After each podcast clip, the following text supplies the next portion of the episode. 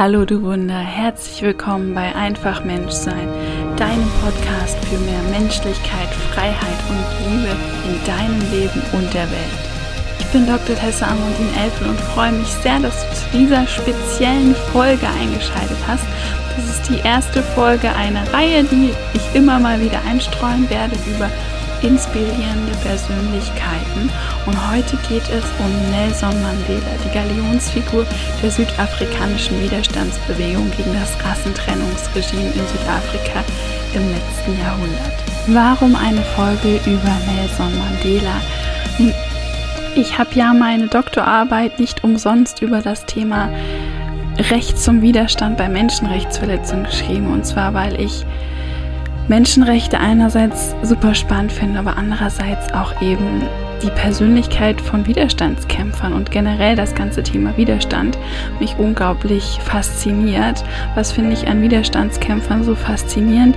Ja, dass sie halt anders denken als die anderen Menschen und dann auch nicht nur so denken, sondern ihren Gedanken und ihren Worten dann auch Taten folgen lassen. Und ich denke, Nelson Mandela ist ein sehr eindrucksvolles Beispiel. Was dich in dieser Folge erwartet, ist zum einen ein kurzes, ganz kurzes Porträt über die Person Nelson Mandelas, ein kurzes Intro zum Verbrechen der Rassentrennung bzw. Apartheid genannt, dann drei überraschende Facts über den Freiheitskämpfer Nelson Mandela und fünf Punkte der Persönlichkeit Nelson Mandelas, die mich ganz besonders inspirieren. Nelson Mandela war jemand, der sein Leben der Menschlichkeit und Freiheit verschrieben hat und dessen autobiografisches Porträt ganz viele inspirierende Impulse enthält, von denen ich jetzt in dieser Folge einige mit dir teilen möchte. Diese Folge ist keine chronologische Darstellung seines Werdegangs, das kannst du überall nachlesen, das wäre auch nichts Neues, sondern es geht für mich vielmehr darum, ein bisschen etwas über die Persönlichkeit Nelson Mandelas zu erzählen und herauszufinden, herauszufinden, wie er all die unfassbaren Herausforderungen in seinem Leben gemeistert hat, statt zu erklären, was eigentlich die Herausforderungen waren. Dich erwarten hier ganz, ganz viele kurze Auszüge aus seinem Buch, aus der Autobiografie Der lange Weg zur Freiheit. Und ich werde die sozusagen einfach mal auch vorlesen. Das sind wirklich meistens sehr kurze Auszüge, keine seitenweisen Dinge, die ich vorlese, sondern ein paar Sätze oder einen Absatz. Und dann gebe ich auch meine Kommentare zu den meisten Dingen ab. Das heißt, es wird ein ganz anderes Format in dieser Podcast-Folge. Und natürlich kannst du auch immer, wenn ich im Auszug vorgelesen habe, dann für dich, wenn du möchtest, das auch mal stoppen und für dich sacken lassen und reflektieren. Wo auch immer du diese Folge jetzt hörst, atme nochmal ganz bewusst ein und wieder aus und dann lass uns direkt reinstarten. Um frei zu sein, genügt es nicht, nur einfach die eigenen Ketten abzuwerfen, sondern man muss so leben, dass man die Freiheit des anderen respektiert und fördert. Mit diesem Zitat Nelson Mandelas beginne ich die heutige Folge und es werden noch viele Zitate und Ausschnitte aus seinem Buch folgen. Aber erstmal möchte ich dir ein kurzes Intro zur Person Nelson Mandelas geben und auch zum Verbrechen der Apartheid, gegen welches er Zeit seines Lebens gekämpft hat. Ich werde diese Folge eben ganz viele Ausschnitte aus der Autobiografie Nelson Mandelas vorlesen. Den Link äh, und den Namen der Biografie findest du in den Show Notes. Es ist ein sehr umfangreiches Werk von über 830 Seiten. Ich selber habe das Buch äh, jetzt zu Ende gelesen und das habe ich als Anlass genommen, auch diese Podcast-Folge aufzunehmen für dich mit dir wirklich meine Highlights aus äh, diesem Leseerlebnis zu teilen. Ich habe aber, das muss ich auch fairerweise sagen, wirklich jahrelang nebenbei an dem Buch gelesen. Es ist allerdings ein sehr, sehr spannendes und ähm, nicht langweiliges Buch. Also es liest sich wirklich wie eine Geschichte weg und hat sehr, sehr viele unterschiedliche Facetten und Kapitel. Ich kann dir das Buch also nur empfehlen, aber ähm, wenn dir meine Highlights ausreichen, dann reicht dir natürlich auch ähm, jetzt diese Podcast-Folge zu hören. Also, wer war Nelson Mandela? Nelson Mandela war die Galionsfigur der südafrikanischen Anti-Apartheidsbewegung von Anfang der 1940er Jahre bis ähm, 1994, als er zum ersten schwarzen Präsidenten Südafrikas gewählt wurde, hat er quasi dafür gekämpft, dass Südafrika von der Apartheid, von der Rassentrennung befreit wird und war eben Mitglied beziehungsweise auch lange Präsident und absoluter absolutes Aushängeschild der Organisation ANC. Das steht für African National Congress. Das war seine Organisation, mit der er in den Widerstand gegangen ist. Er war übrigens ausgebildeter Anwalt und hat auch lange als Anwalt gearbeitet in seinem Leben und saß aber insgesamt mehr als ein Vierteljahrhundert nämlich 27 Jahre lang seines Lebens in Haft. Er hatte immer wieder auch kurze Gefängnisaufenthalte, aber nach einer Festnahme 1963 und dann einer Verurteilung zu lebenslanger Haftstrafe im Jahr 1964 hat er wirklich die 27 Jahre am Stück dann bis Februar 1990 in Haft verbracht und ist deswegen auch besonders weltweit besonders bekannt geworden.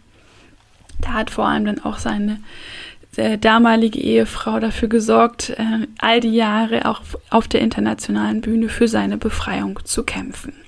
So viel erstmal zur Person Nelson Mandelas. Äh, wahrscheinlich wusstest du das meiste schon irgendwie, aber ich habe es jetzt nochmal in Erinnerung gerufen und für dich ein bisschen sortiert dann möchte ich dir noch ein bisschen was darüber sagen, wogegen er eigentlich gekämpft hat, nämlich die Apartheid in Südafrika. Apartheid ist die staatlich organisierte Rassentrennung. In Südafrika war es so, dass die Bevölkerung in vier ethnisch definierte Gruppen eingeteilt wurde, in weiße, schwarze, farbige und Asiaten-Inder. Und ähm, die Weißen waren sozusagen die am höchsten angesehene Rassengruppe und die Schwarzen dann die am niedrigsten angesehenen. Farbige und Asiaten standen dann dazwischen.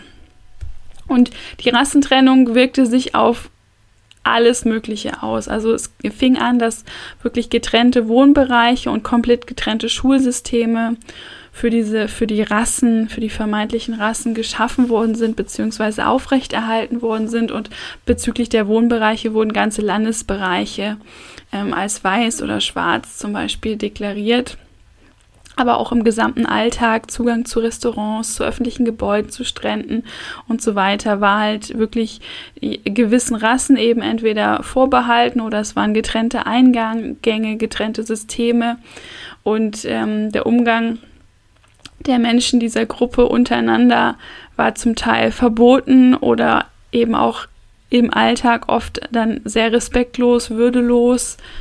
Ähm, das heißt also, dass entsprechend da wirklich ein sehr, sehr striktes Rassentrennungssystem aufrecht oder aufgebaut und aufrechterhalten wurde und bei Zuwiderhandlungen gegen dieses äh, System und gegen die Gesetze, die damit in Zusammenhang standen, wurden die Maßnahmen sehr gewaltsam durchgesetzt. Es gab zum Teil großräumige Zwangsräumungen bei eben so Wohnungssiedlungsprojekten, wo man eben eine ganze Siedlung in eine weiße umwandeln wollte. Und da hat man mit Gewalt dann die schwa vermeintlich Schwarzen, also ich rede jetzt hier von Weiß und Schwarz, was mir an sich sehr unangenehm ist, aber so beschreibt es Nelson Mandela auch in, im Buch. Und ich denke, man muss es dann auch einfach so beim Namen nennen, wie es auch damals gehandhabt wurde, einfach damit du dir vorstellen kannst, wie die, wie die Umstände damals waren.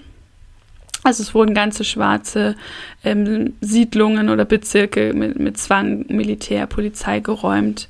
Und Menschen, die Widerstand gegen dieses System geleistet haben, in jeglicher Form Widerstand, ähm, so, heißt überhaupt nicht nur gewaltsam dagegen vorgehen, sondern heißt sich zum Beispiel einfach mal nicht an ein Gesetz zu halten, ähm, in ein Gebäude reinzugehen, in das man als äh, in der, zu der Rasse, zu der man gehört, zum Beispiel eigentlich nicht rein darf.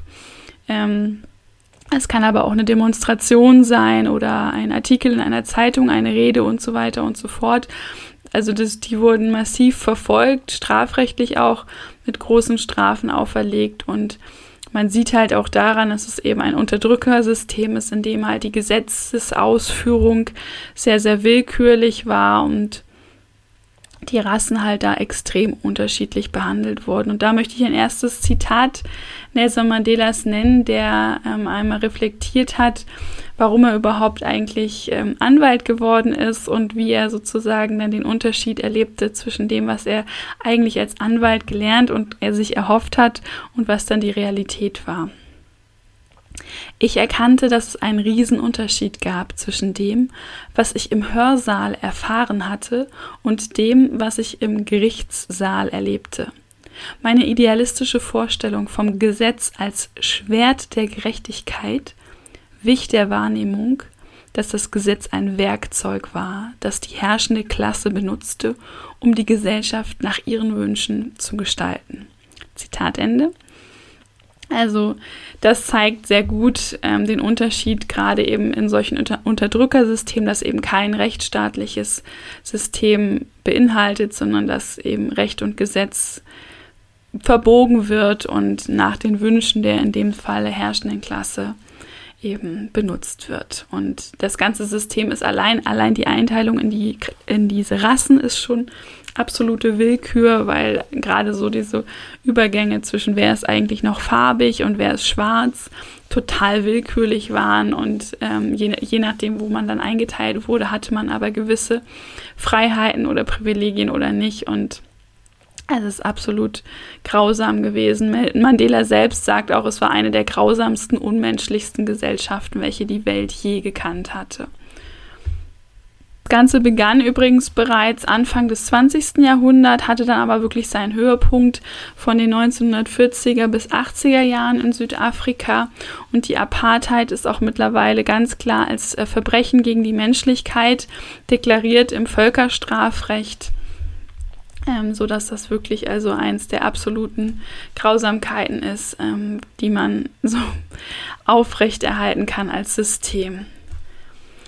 Was bedeutet Leben in Unterdrückung? Da möchte ich einen, einen Ausschnitt auch aus dem Buch vorlesen, wo du vielleicht für dich auch reflektieren kannst, wie fühlt sich eigentlich Freiheit an, weil oft sind wir in unserer freiheitlichen Gesellschaft uns eigentlich gar nicht dessen bewusst, was Freiheit bedeutet und wie sich auch Freiheit anfühlt.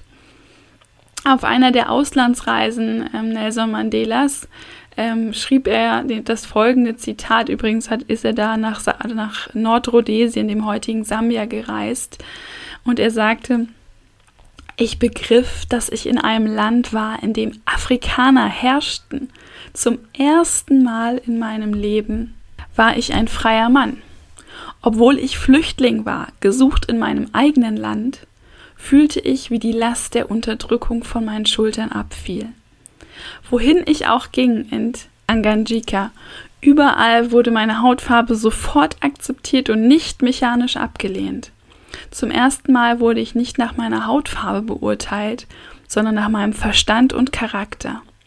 Obwohl ich während meiner Reisen oft Heimweh hatte, hatte ich trotzdem das Gefühl, als sei ich zum ersten Mal wirklich daheim. Ja, das lässt erahnen, wie man sich äh, in einem unterdrückten Regime fühlen muss, vor allem wenn man zu der schlechtesten sozusagen Klasse gehört oder Klassifizierung gehört, die halt wirklich nur auf äußere Merkmale reduziert wird und einfach schlichtweg immer nur nach diesen äußeren Merkmalen beurteilt wird.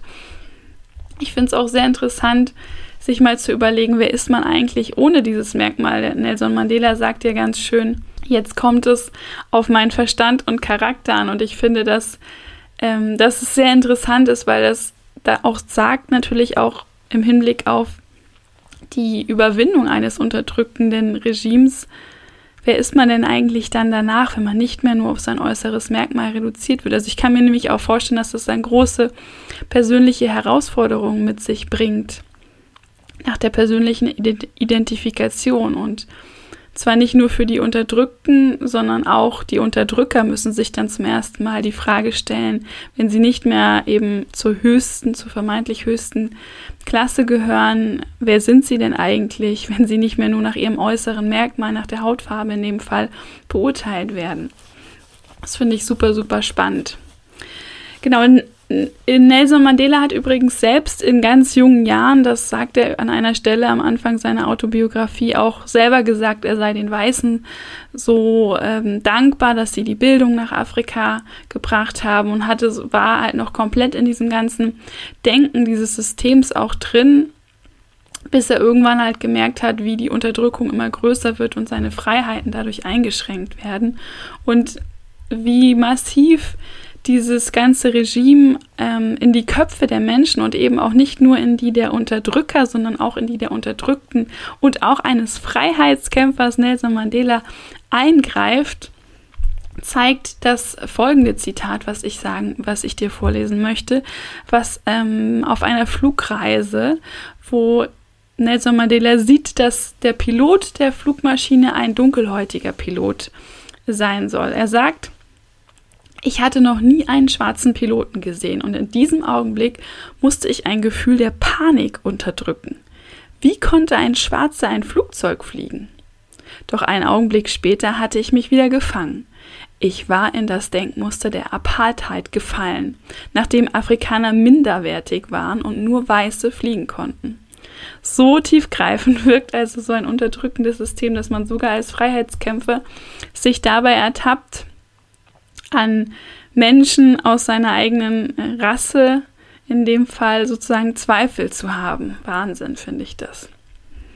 Genau, so viel also zum, zum Thema Apartheid und Rassentrennung. Und jetzt möchte ich dir drei überraschende Facts über Nelson Mandela mitteilen. Und zwar, das erste ist, das wusste ich, bis ich seine Autobiografie gelesen hatte, auch nicht, dass er absolut ländlich in einem Dorf, das Dorf heißt Kunu, bei Umtata. Das ist im Südosten von Südafrika und da ist er wirklich in ländlichen, sehr, sehr einfachen Verhältnissen aufgewachsen, so wie man sich das, wie wir uns das quasi vorstellen, dass man wirklich ähm, in einem Stammesleben aufwächst und ähm, ja sehr naturverbunden. Er lebte in einem Dorf, was von Frauen und Kindern dominiert war, weil die Männer des Dorfes leider Großteil des Jahres eben in den Minen arbeiten mussten und dort ihre Zeit verbracht hatten. Die Verhältnisse waren sehr, sehr bescheiden. Es wurde in, in Hütten gelebt, auf Matten schlafend. Mahlzeiten wurden in einem ganz simplen Eisentopf nur zubereitet und die meiste Zeit hat man damals eigentlich dann draußen verbracht mit als Kind eben selbstgemachten Spielzeug aus Lehm spielend. Und er, Nelson Mandela, beschreibt eigentlich diese Zeit als sehr unbeschwerte, sehr glückliche Knabenzeit.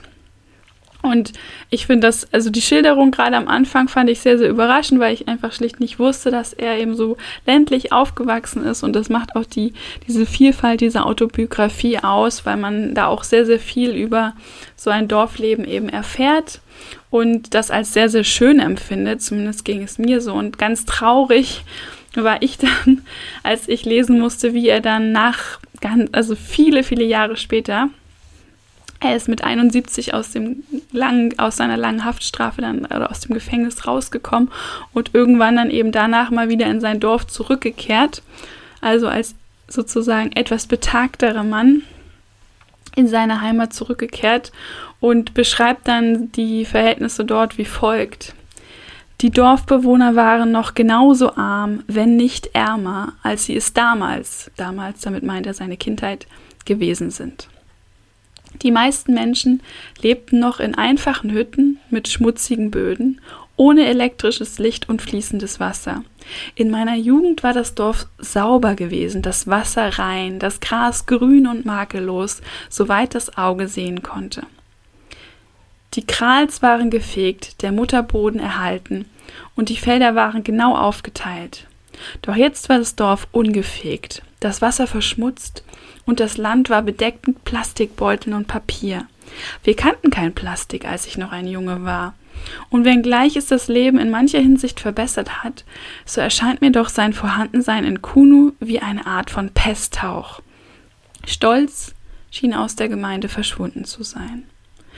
Ja, ich möchte dieses Zitat eigentlich gerne so stehen lassen. Mich hat das sehr zum Nachdenken angeregt und zwar in vielerlei Hinsicht. Einmal über Plastikkonsum generell, aber auch über die Entwicklung des Landlebens in Afrika, während eigentlich das gesamte Land ja immer, immer sich weiterentwickelt und vielleicht eben auch die einen gewissen Fortschritt und Wohlstand eben erreicht, ähm, sind eben die Verhältnisse offenbar in solchen ländlichen Gegenden, also zum, hier in diesem Beispiel, ähm, ja leider dort nicht angekommen, dieser Fortschritt und Wohlstand. Und auf der anderen Seite ist aber auch, sind aber auch diese Vorteile des ursprünglichen, dieses äh, unbeschwerte und saubere Landleben sozusagen auch weg. Und ich finde das eine sehr, sehr, sehr traurige Entwicklung. Also das war der erste Unknown Fact sozusagen, dass er eben in dem Dorf Kuno aufgewachsen ist. Das zweite ist auch ein ganz kurzer, dass sein, sein Name Nelson, den hat er sich, also das ist eigentlich gar nicht sein Name, sondern sein afrikanischer Name, den sein Vater ihm gegeben hat, ist, ich hoffe, ich spreche es jetzt richtig aus, Rolilala. Rolilala. Es, man schreibt es etwas anders, ähm, aber das kannst du überall nachlesen. Auf jeden Fall bedeutet das am Ast des Baumes ziehen oder Unruhestifter. Und diesen Namen hat er ja im Laufe des Lebens dann auch alle Ehre gemacht als Widerstandskämpfer.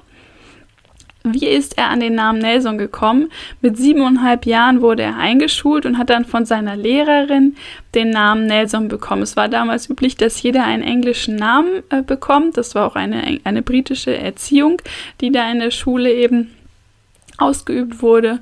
Und äh, Weiße waren nicht gewillt oder auch gar nicht in der Lage, so wie ich auch, ähm, den afrikanischen Namen auszusprechen. Wobei ich natürlich gerne in der, also ich würde es gerne machen, wenn mir jemand sagen würde, wie man es richtig ausspricht.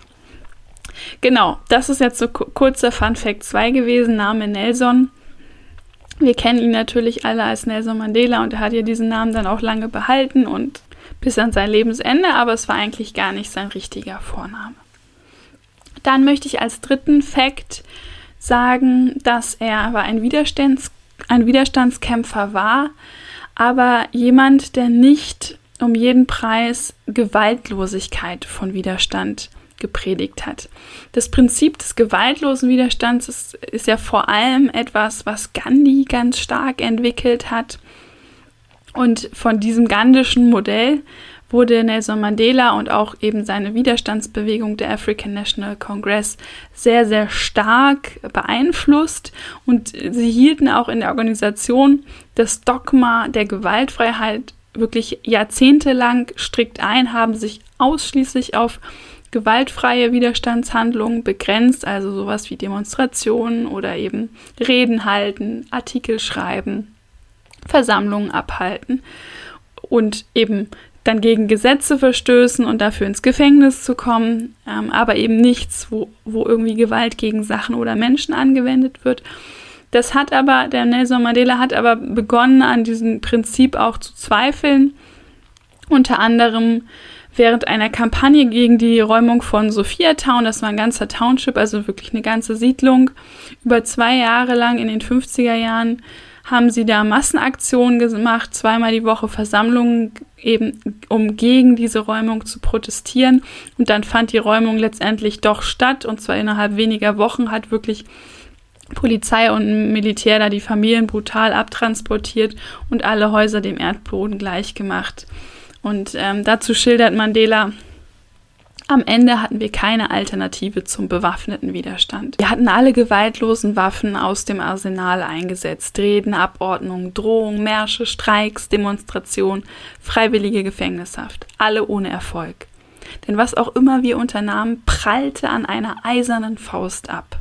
Ein Freiheitskämpfer lernt auf harte Weise, dass der Unterdrücker die Art des Kampfes bestimmt und dass dem Unterdrückten häufig kein anderer Weg bleibt, als Methoden zu benutzen, die jene des Unterdrückers widerspiegeln.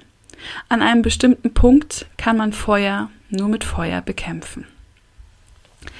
Also hier merkt man schon, da ändert sich seine Einstellung drastisch. Das Ganze wird, findet dann seinen Höhepunkt im Jahre 1960, als die südafrikanische Polizei äh, bei einer friedlichen Demonstration im südlich von Johannesburg gelegenen Township Sharpeville ähm, schoss und dann dabei eben 69 Afrikaner den Tod fanden. Dazu sagt dann Nelson Mandela, Ich betrachte Gewaltlosigkeit nach dem Gandhischen Modell nicht als unantastbares Prinzip, sondern als Taktik, die je nach Situation anzuwenden sei. Das Prinzip war nicht so wichtig, dass man der Strategie selbst dann folgen sollte, wenn sie selbst zerstörerisch sein würde, wie Gandhi es glaubte. Ich wollte gewaltlosen Protest nur, solange er effektiv war. Das heißt, solange der Staat in der Übermacht war, hätte hier jetzt die ähm, Gewaltanwendung für den, für den African National Congress verheerende Folgen gehabt.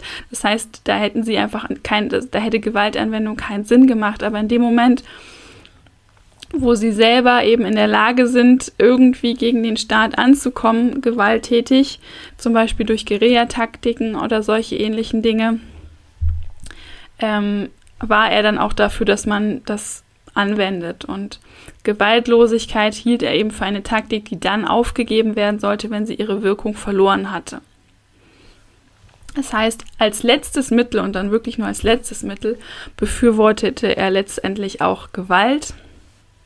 Er sagt, wenn der Unterdrücker Gewalt anwendet, hat der Unterdrückte keine andere Wahl, als gewaltsam zu reagieren. Und er sieht das eben als legitime Form der schlichtweg der Selbstverteidigung. Das kann man, finde ich, auch durchaus menschlich nachvollziehen. Und er hat dann begonnen, innerhalb seiner Organisation des ANCs einen ähm, militärischen Flügel aufzubauen, den sogenannten, und das hoffe ich jetzt, dass ich es auch halbwegs richtig ausspreche, des sogenannten Umkonto W. Sitzwe, übersetzt Speer der Nation. Also da hat er wirklich dann Menschen halt militärisch ausgebildet. Er hat sich vorerst richtig viel angelesen und überhaupt über, um mal über militärisches Vorgehen etwas zu lernen, über Guerillataktik etwas zu lernen und dann eben diesen Speer der Nation aufgebaut als eine kleine ähm, Subgruppe, die dann eben auch bewaffnete Sabotageakte gegen das Apartheidsregime unternommen hat. Und zwar dabei insbesondere wirklich Gewalt hier gegen Sachen, also gegen Gebäude, vor allem Gebäude mit einem symbolischen Charakter, sowas wie Polizeiwachen oder Bahnhöfe. Das heißt, da ging es wirklich mehr um Gewalt gegen Sachen. Aber letztendlich ähm, ja, war er damit insgesamt kein Verfechter oder kein uneingeschränkter Verfechter von Gewaltlosigkeit und wurde deswegen zum Beispiel auch, so, zumindest sagt er das so in seiner Autobiografie, nie von Amnesty International ähm, besonders angesehen oder so, weil die eben sagen, nee, wir, wollen nur was mit gewaltlosen Widerstandskämpfern zu tun haben. Also das, da kann ich jetzt auch nicht mehr äh, zu kommentieren. Das ist das, was er in seiner Autobiografie schreibt. Okay, dann habe ich jetzt noch fünf Dinge, die mir in der Autobiografie besonders als Highlights aufgefallen sind, die mich total inspirieren und die vor allem alle so einen absoluten Wahnsinnspunkt ähm, seines Charakters und seiner Persönlichkeit betreffen, nämlich das, der Umgang mit dem eigenen Ego vor allem. Also das finde find ich etwas sehr, sehr beeindruckendes, was man an sehr vielen Stellen erkennt. Das Erste ist, er hat einen unglaublichen Sinn für Gemeinschaft und schätzt den Wert von Gemeinschaft oder seines Volkes auch als unglaublich hoch ein und ist in der Lage, sein eigenes Ego gegenüber dem der Gemeinschaft und anderen Zielen zurückzuhalten. Dazu möchte ich dir folgendes Zitat vorlesen. Ich habe immer geglaubt, dass man als Freiheitskämpfer viele seiner persönlichen Empfindungen unterdrücken muss, die einem eher das Gefühl geben, ein einzelnes Individuum zu sein als Teil einer Massenbewegung. Man kämpft für die Befreiung von Millionen Menschen und nicht für den Ruhm eines Einzelnen. Damit meine ich nicht, dass ein Mensch ein Roboter sein und sich aller persönlichen Gefühle und Motivationen entledigen soll. Aber genauso wie ein Freiheitskämpfer seine eigene Familie der Familie des Volkes unterordnet, so hat er seine individuellen Gefühle zugunsten der Bewegung zurückzustellen. Das finde ich sehr beeindruckend und man kann wirklich dieses Prinzip an ganz vielen Stellen in seiner Autobiografie auch nachlesen und auch sehen. Er er hat eben Widerstand mit seiner Organisation, mit dem ANC ausgeübt und da gab es auch viele Punkte, wo immer wieder gestritten wurde. ähm, gehen wir jetzt diesen Weg oder jenen Weg und sobald eben die Organisation entschieden hatte, wir gehen diesen Weg, auch wenn er vielleicht anderer Meinung war, ist er immer mit all in voll mitgegangen und das ähm, zeigt, wie sehr er in der Lage war, sein eigenes Ego dann auch irgendwo zurückzustellen. Im Übrigen zum Thema Gemeinschaft möchte ich auch noch mal ganz kurz erwähnen, dass er lange Zeit äh, zu Beginn seiner langen ähm, Haftstrafe tatsächlich auch in Haft war mit anderen politischen Gefangenen des ANC, das heißt sozusagen mit, mit einigen seiner Kollegen, wenn man so will. Und man da auch sehr, sehr viele schöne Gemeinschaftsaktionen dann lesen konnte und auch gemerkt hat, wie viel Stärke ihm das gegeben hat, ähm, durch diese Haft zu kommen. Wobei er dann irgendwann und dann auch für lange Jahre in Einzelhaft auch gekommen ist und dann irgendwann komplett auch abgeschottet war von allem. So, das war das Thema Gemeinschaft, das war das erste Inspirierende. Das zweite ist die Einstellung gegenüber dem Feind. Das ist etwas sehr, sehr beeindruckendes, nämlich sein unbezwinglicher Glaube an das Gute im Menschen. Er sagt, im Menschen ist eine Neigung zur Güte, die vergraben oder verborgen sein kann, um dann unerwartet wieder hervorzutreten. Und das sagt er zum Beispiel im Zusammenhang mit einem der Richter in seinem Hochverrat, also in seinem Prozess, der ihm gemacht wurde, wo er dann auch zu lebenslanger Freiheitsstrafe verurteilt wurde. Und ich finde das sehr beeindruckend, wie man an einigen Stellen immer wieder sehen kann, wie er eben diesen Feind, also der dann zum Beispiel in Form des Richters hier verkörpert wird, dann doch positiv auch sehen kann und dazu in der Lage ist. Ein anderes gutes Beispiel ist, wie er eine Stelle oder eine Erinnerung beschreibt in Zusammenhang mit einem der absolut brutalsten Kommandanten, den er im Gefängnis auf Robben Island, so heißt das äh, Gefängnis, in dem er ganz zu Beginn und auch lange Jahre dann war. Das ist auf einer Insel vor Kapstadt. Und der Kommandant Badenhorst war eben einer dann von vielen, also im Laufe der ganzen Jahre haben da viel, hat da viel gewechselt ähm, am Gefängnispersonal und man kann das alles nachlesen. Das ist sehr interessant, wie das alles so abläuft. Und ähm, offenbar verabschiedet sich dieser Kommandant dann ähm, von Nelson Mandela, weil er eben die Insel verlässt und sagt, was Mandela sehr, sehr überrascht, ich wünsche Ihnen alles Gute und viel Glück.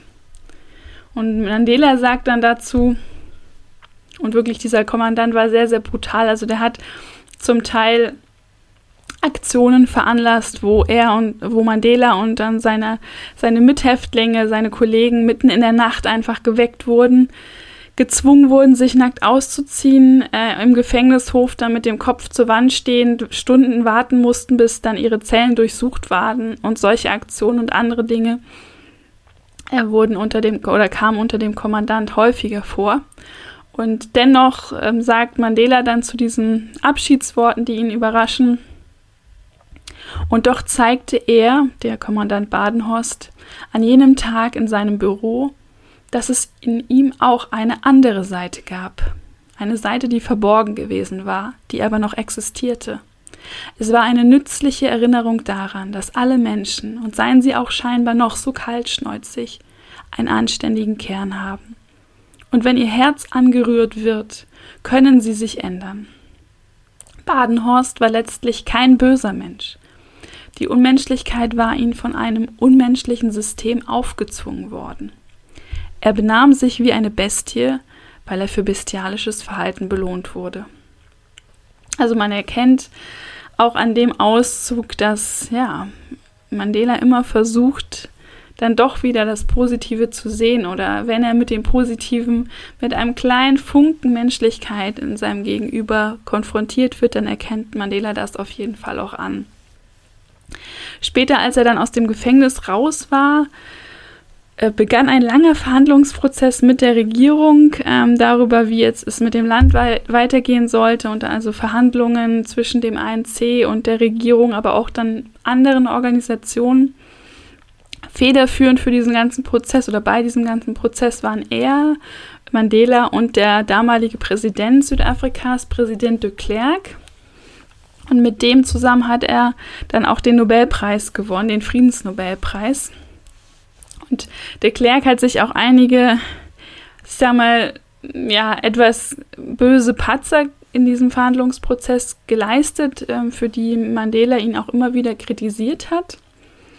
Mandela wurde oft gefragt, wie kannst du denn jetzt zusammen mit dem Mann, mit diesem sch schlimmen Mann, den Nobelpreis in Empfang nehmen, den du ja selber auch äh, scharf kritisiert hast.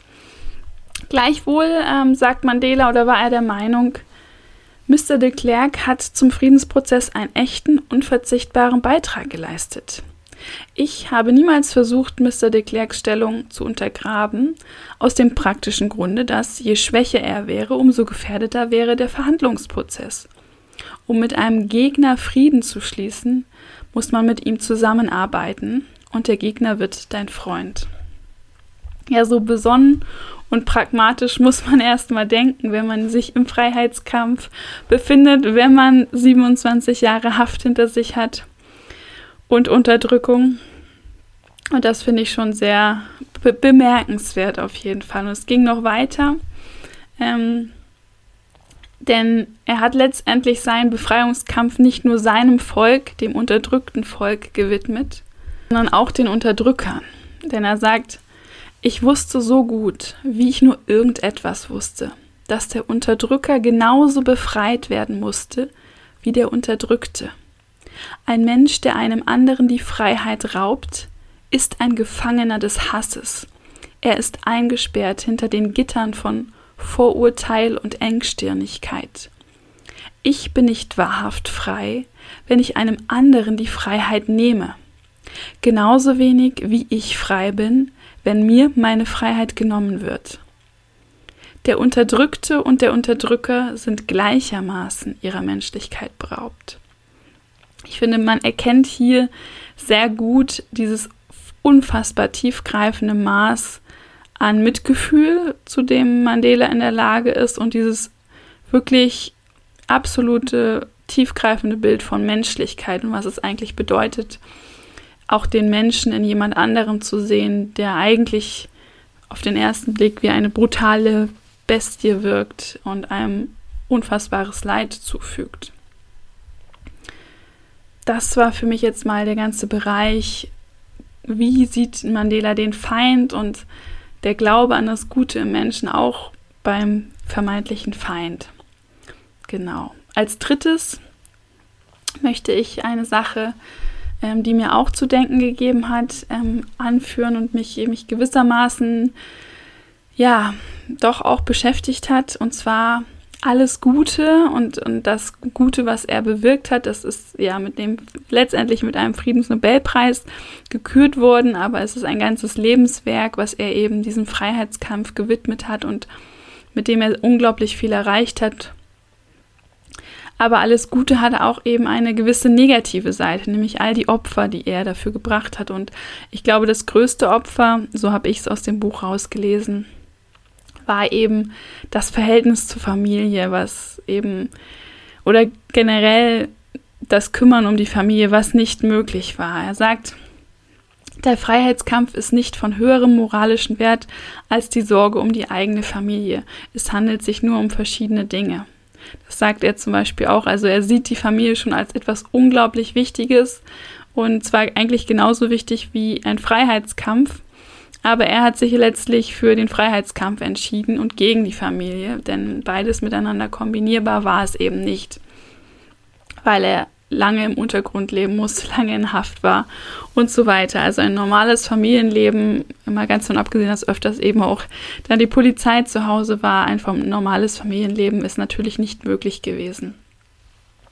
Und in dem Zusammenhang möchte ich auch einen Auszug aus der Hochzeitsrede, die er für seine Tochter Cindy auf deren Hochzeit hält, ähm, was übrigens nach seinem Gefängnisaufenthalt ähm, war, also dann schon, wenn er über, als er über 70 Jahre alt war, Dort sagte er, wenn das Leben ein Kampf ist, wie es meins gewesen ist, bleibt wenig Raum für das Familienleben. Das habe ich immer am meisten bedauert. Und es war der schwierigste Teil der Wahl, die ich getroffen hatte. Wir sahen unsere Kinder ohne unsere Anleitung aufwachsen, und als wir aus dem Gefängnis kamen, sagten mir meine Kinder, wir dachten, wir hätten einen Vater, Und eines Tages war er heimgekehrt. Doch zu unserer Enttäuschung kam unser Vater heim und ließ uns allein, weil er nun Vater der Nation geworden war. Der Vater einer Nation zu sein ist eine große Ehre, doch der Vater einer Familie zu sein ist eine noch größere Freude. Doch es war eine Freude, von der ich viel zu wenig verspürt hatte.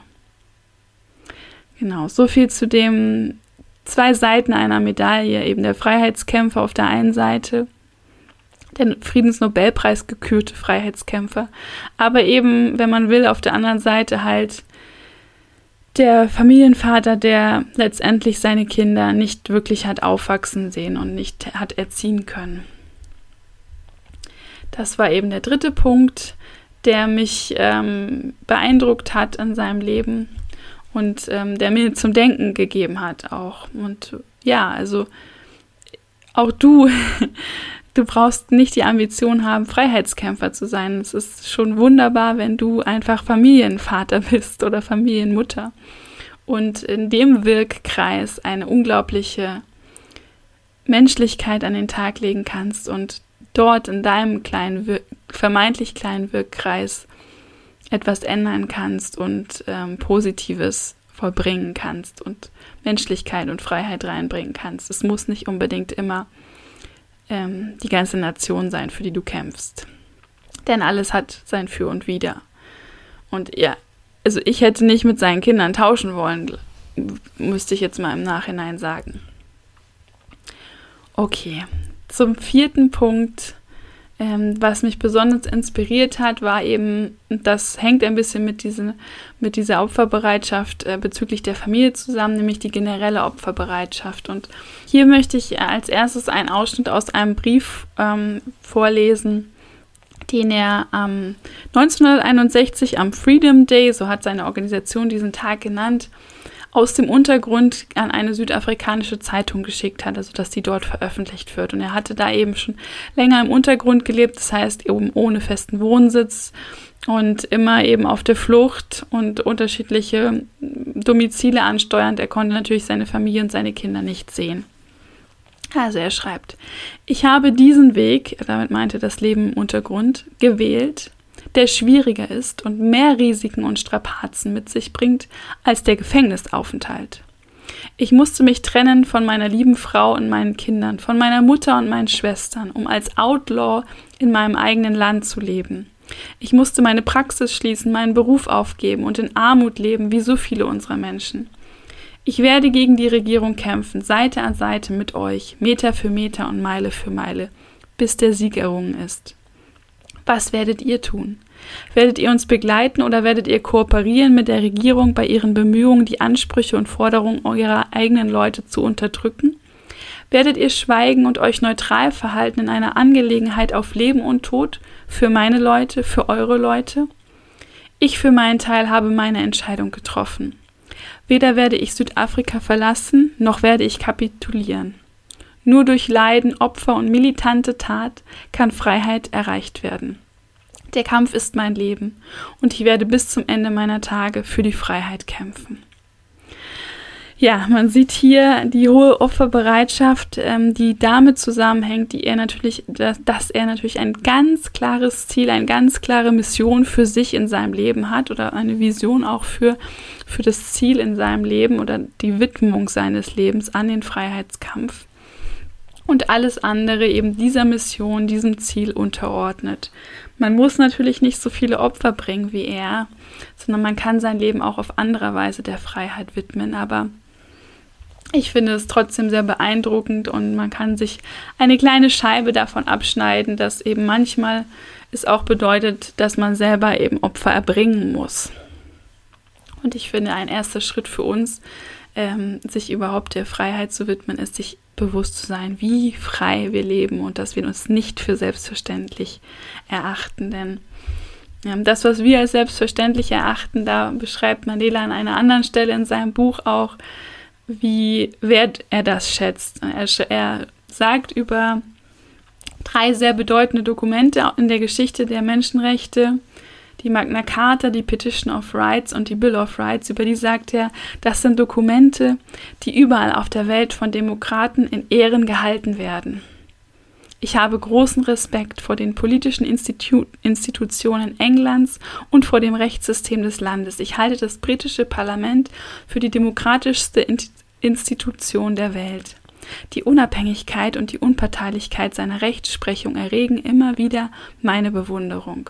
Der amerikanische Kongress, die Doktrin des Landes bezüglich Gewaltenteilung sowie die Unabhängigkeit seiner Rechtsprechung lösen bei mir ähnliche Gefühle aus. Also hier sieht man wirklich diese Bewunderung ähm, für das, was wir auch heute im deutschsprachigen Raum natürlich für selbstverständlich erachten, für Gewaltenteilung, rechtsstaatliche System, menschenrechtliche Grundrechte, ähm, die wir eben in, in deren Genuss wir kommen und für ihn ist das etwas, was er sozusagen mit einem Strahlen in den Augen ansieht, wie so einen kostbaren Diamanten. Und wir dürfen uns auch gerne immer wieder daran erinnern, dass das ein absolut kostbarer Diamant ist, den wir da in unseren Händen halten und den wir pflegen und hegen dürfen, anstelle ihn mit Füßen zu treten oder einfach für selbstverständlich zu nehmen.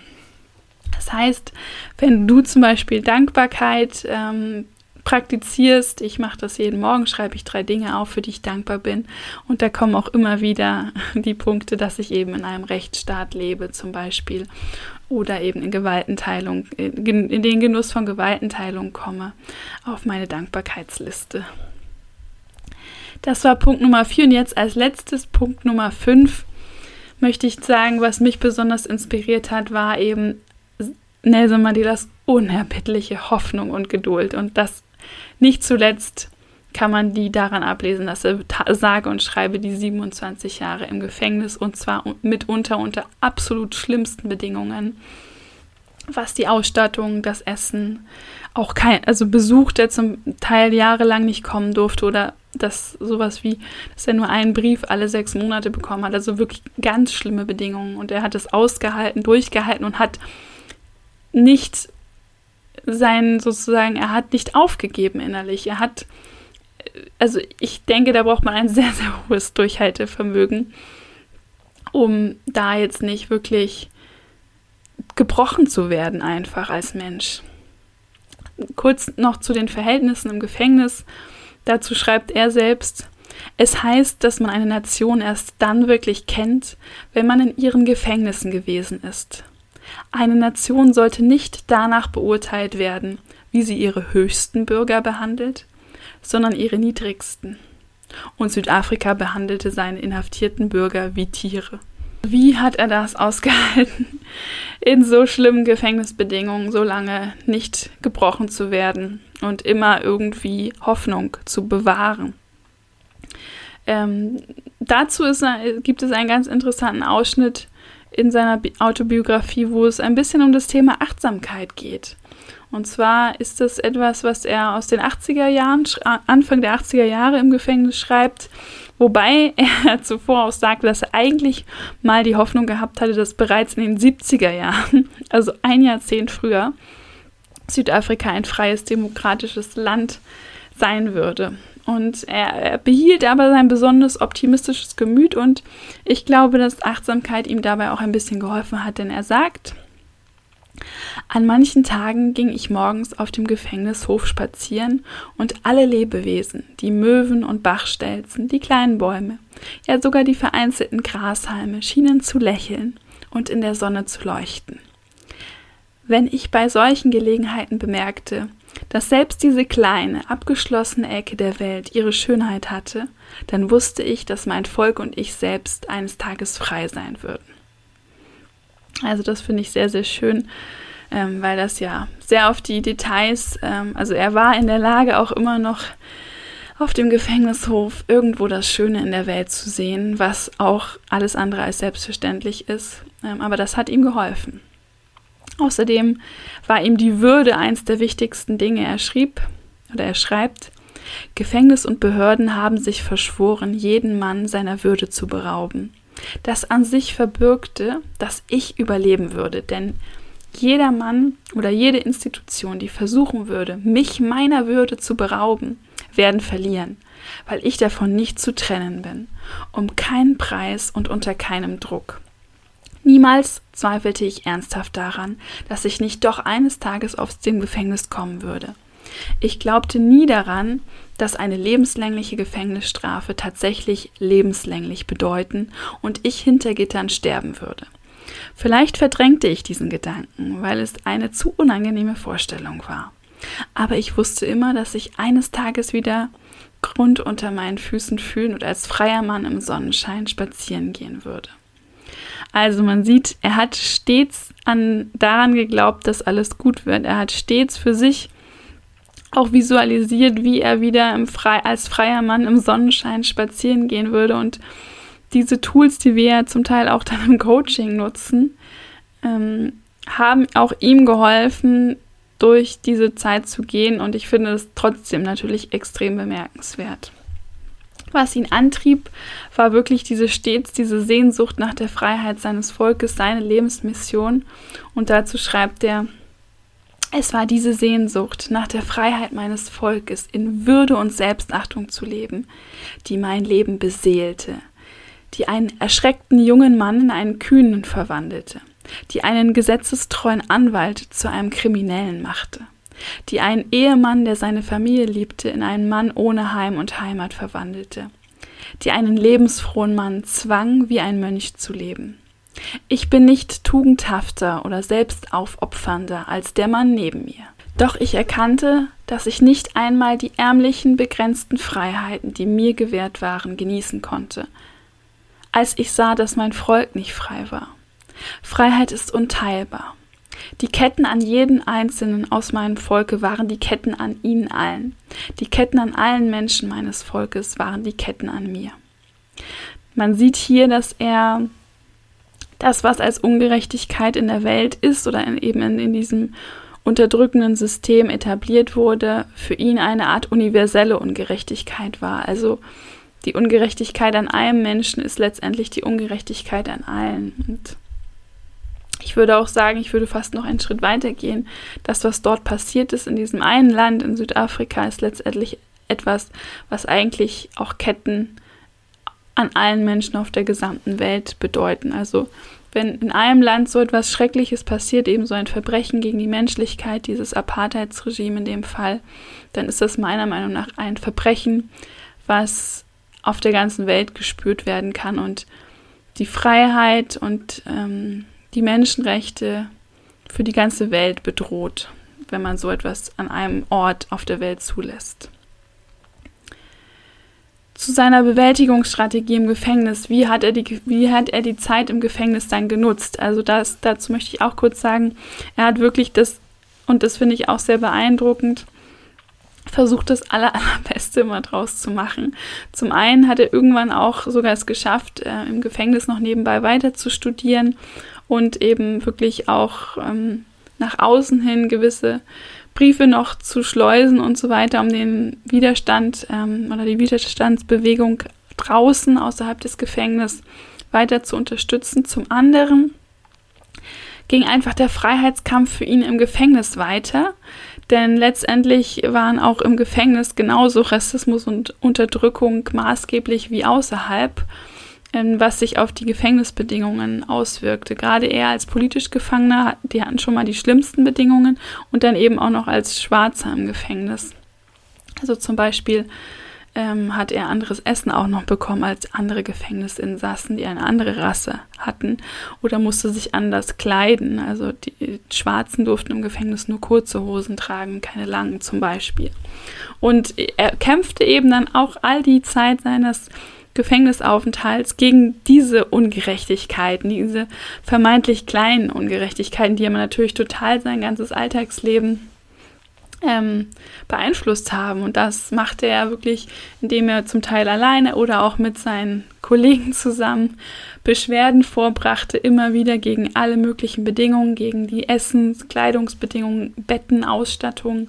Das machten sie, indem sie zum Beispiel auch Arbeitsniederlegungen, denn sie mussten ja im Gefängnis arbeiten, machten oder nur Dienst nach Vorschrift und ein sehr interessantes Beispiel, damit du dir mal so vorstellen kannst, wo es darum ging, zum Beispiel, war eben Ich habe ja erwähnt, er musste eben im Gefängnis arbeiten und hat da mit seinen Kollegen im Steinbruch gearbeitet, wo eben also Kalkstein abgebaut wurde und die Sonnenstrahlen von dem Kalkstein ganz stark reflektiert wurden und das ganz grell dann in die Augen geschehen, so dass jeden Abend nach der Arbeit halt die Augen alle geschmerzt haben und da haben sie halt immer wieder beantragt, dass sie mal Sonnenbrillen bekommen, damit das ein bisschen diese Schmerzen halt nicht mehr da sind.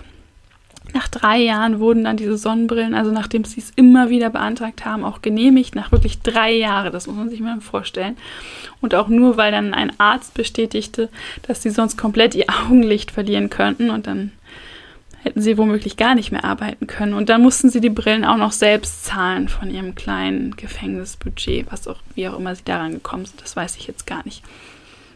Ähm, auf jeden Fall war der Kampf für diese verbesserten Bedingungen im Gefängnis für Mandela dann ein Teil des Kampfes gegen die ganze Apartheid. Er sagt, wir bekämpften die Ungerechtigkeit, wo immer wir sie antrafen, gleich wie groß oder klein sie war, und wir bekämpften die Ungerechtigkeit, um unsere Menschlichkeit zu bewahren. Und ich möchte auch noch mal ähm, kurz zu dem Sonnenbrillenbeispiel eine Sache sagen. Und zwar, ich war immer wieder in seiner Autobiografie von diesem Detailreichtum beeindruckt und von wie detailliert er diese ganzen Erinnerungen geschildert hat. Weil ich könnte mich, also ich habe immer gedacht, Gott, wie könnte ich mich denn jetzt an sowas erinnern, was jahrzehntelang her ist? Und natürlich hat er sehr, sehr viel auch im Gefängnis aufgeschrieben und, und Notizen schon geführt. Und ich glaube, dass dieses, ähm, dieses Tagebuchschreiben ähm, und Arbeiten an, an den, diesen Memoiren oder das, wie wir es heute auch vielleicht dann Journaling nennen, dass das wahrscheinlich auch Teil seiner Bewältigungsstrategie war, eben mit diesen Missständen im Gefängnis all die Jahre, Jahrzehnte umzugehen. Er beschreibt das Gefängnis übrigens als eine Feuerprobe für den Charakter eines Menschen, sagt, manche Leute zeigen unter Druck des Eingesperrtseins Elan, bei anderen dagegen stellt sich heraus, dass sie weniger sind, als sie zu sein scheinen. Charakter bemisst sich darin, wie man schwierigen Situationen entgegentritt. Und ein Held ist jemand, der auch unter den unangenehmsten Umständen nicht zusammenbricht. Ja, da ist mir natürlich direkt die Frage an mich selber aufgekommen, wie gehe ich, wie gehst du mit schwierigen Situationen oder mit diesen unangenehmsten Umständen eigentlich um? Ich denke mir, wenn ich auch nur ein Zehntel der Standhaftigkeit und Stressresistenz und des Mitgefühls von Nelson Mandela entwickeln könnte, dann hätte ich schon einen sehr edlen Charakter entwickelt, was aber auf jeden Fall aktuell noch Work in Progress ist, wie man so schön sagt. Ähm, die Identifikation als Freiheitskämpfer, die Loyalität zu seiner Organisation, zum ANC und auch zu den Überzeugungen dieser Organisation waren so stark, dass er eben diese, diese jahrzehntelange Haft, glaube ich, gut überstanden hat. Und dass er sogar im Jahr 1985, da war er bereits über 20 Jahre in Haft, ein Angebot der Regierung abstritt, die gesagt hat, wir, wir würden dich freilassen aus dem Gefängnis, wenn du und auch der ANC, deine Organisation, jegliche politische Gewalt einstellen würde. Aber eben der ANC hatte eben zu diesem Zeitpunkt die Strategie auch mal gewaltsam ähm, vorzugehen und deswegen lehnte er das ab. Er hat gesagt, nee, das nehme ich nicht in Kauf, das machen wir nicht. Ähm, und das muss man erst auch erstmal machen, so standhaft sein. Ich möchte noch mal kurz etwas dann zu seiner Freilassung natürlich auch sagen, ähm, denn das ist natürlich auch beeindruckend. Nach 27 Jahren Gefängnis, als er dann eben frei kam, machte er sich übrigens zum einen total Sorgen, weil er wollte sich gerne noch von allen ähm, von allem Personal im Gefängnis verabschieden, was er dann nicht mehr geschafft hat, weil es alles irgendwie dann so Schlag auf Schlag ging und dann unerwarteterweise auch super viele Leute dann vor dem Gefängnis gewartet haben. Also das hatte er gar nicht, diesen ganzen Medienrummel, der dann kommen würde, das hatte er überhaupt nicht so erwartet. Auf jeden Fall jetzt nochmal zu diesem Gefühl nach 27 Jahren Gefängnis. Wie fühlt sich das an, wenn man dann die ersten Schritte in Freiheit machen darf? Dazu sagt er, als ich endlich durch das Tor schritt, um auf der anderen Seite ein Auto zu besteigen, hatte ich trotz meiner 71 Jahre das Gefühl, ein neues Leben zu beginnen. Die 100.000 Tage meiner Gefangenschaft waren vorüber. Das möchte ich so stehen lassen. Ich möchte auch bewusst keine Zusammenfassung dieser Podcast-Folge geben. Ich habe dir jetzt wirklich mit dir einfach geteilt, was mich inspiriert hat, als ich die Autobiografie gelesen habe was auch immer aus dieser Folge jetzt für dich hängen geblieben ist, es wird genau das Richtige sein. Vielleicht hörst du dir auch in einem halben Jahr nochmal die Folge an und dann bleiben ganz andere Punkte, ganz andere Zitate oder ganz andere Inspirationen bei dir hängen, dann ist das auch zu dem Zeitpunkt für dich genau das Richtige. Ich möchte mit einem allerletzten ähm, Auszug aus der Autobiografie diese Podcast-Folge beenden. Und ähm, ja, wünsche dir auf jeden Fall schon mal einen wunderschönen Tag, Abend, Nacht, wann auch immer du diese Folge hörst. Und jetzt lauschen wir noch einmal den Worten Nelson Mandelas. Ich wusste immer, dass tief unten in jedem menschlichen Herz Gnade und Großmut zu finden sind. Niemand wird geboren, um einen anderen Menschen wegen seiner Hautfarbe, seiner Lebensgeschichte oder seiner Religion zu hassen. Menschen müssen zu hassen lernen. Und wenn sie zu hassen lernen können, dann kann ihnen auch gelehrt werden, zu lieben. Denn Liebe empfindet das menschliche Herz viel natürlicher als ihr Gegenteil. Selbst in den schlimmsten Zeiten im Gefängnis, als meine Kameraden und ich an unsere Grenzen getrieben wurden, sah ich einen Schimmer von Humanität bei einer der Wärter. Vielleicht nur für eine Sekunde. Doch das war genug, um mich wieder sicher zu machen und mich weiterleben zu lassen. Die Güte des Menschen ist eine Flamme, die zwar versteckt, aber nicht ausgelöscht werden kann. Ich hoffe, du konntest für, für, dich viel aus der Folge mitnehmen. Was auch immer dich inspiriert hat, schreib es mir gerne bei Instagram unter dr.tessaelpel. Wenn dir die Folge der Podcast gefällt, dann bewerte das gerne mit 5 Sternen, damit der Podcast noch sichtbarer wird, noch mehr Leute erreichen kann und dabei unterstützen kann, in ihr Leben voller Menschlichkeit, Freiheit und Liebe zu finden und ihren Beitrag zu dieser Welt zu leisten. Teile die Folge gerne mit Freunden, Bekannten oder Familie, wenn du jemanden kennst, für den das interessant sein könnte. Und wir hören uns dann nächsten Dienstag wieder, dann wieder mit einer etwas persönlicheren Folge über ein persönlicheres Thema. Wenn du diese und andere Folgen nicht verpassen willst, freue ich mich, wenn du den Podcast abonnierst. Und denk immer daran, du bist ein Wunder, deine Tessa.